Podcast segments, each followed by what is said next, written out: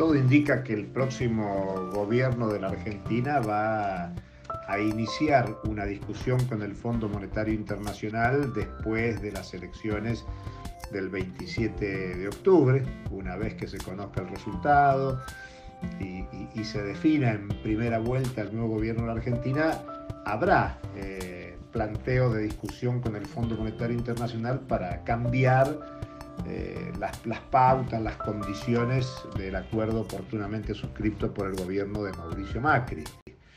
Y en ese sentido, el propio Fondo Monetario Internacional ha dado a entender que podría eh, extender los plazos de vencimiento. Incluso lo que podría facilitarse es eh, el, desembolso de lo adeudado. Recordemos que el préstamo es de unos 57 mil millones de dólares y todavía estarían eh, faltando desembolsar unos 14 mil, de los cuales 5 mil 400 millones de dólares debieron haberse desembolsado en septiembre. Incluso en el proceso de negociación, el propio Fondo Monetario podría hasta cambiar el carácter del, crédito, eh, ir de un stand-by a uno de facilidades extendidas y por lo tanto no habría problema en corregir, cambiar las fechas de vencimiento, establecer nuevos tipos y tiempos de gracia, al, mismo tiempo que hasta podría incluso incrementar el monto de la deuda. El tema son las consecuencias que eso significa.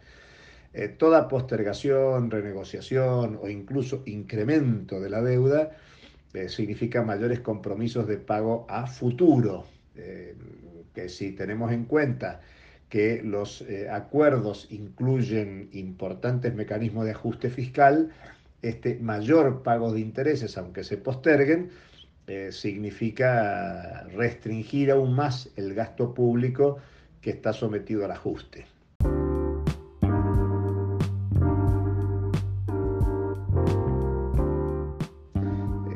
¿Se podría hacer alguna cosa distinta? Por supuesto. En primer lugar, lo que hay una deuda histórica de la Argentina que es investigar la deuda. No solo la deuda actual, incluso quiénes fueron los beneficiarios de este endeudamiento, eh, ya que el endeudamiento presente ha contribuido a la fuga de capitales. Hay que investigar esa fuga de capitales, temas que están todos eh, registrados en el Banco Central, cuáles, cuáles han sido los movimientos de ingreso y salida de capitales, pero además no solo investigar la deuda actual, sino la deuda anterior. Y en base a esa investigación, auditoría de la deuda, se puede pensar en eh, un, plan eh, económico general que incluya eh, las acreencias que hay con los acreedores externos, con los acreedores internos de derechos constitucionalmente consagrados.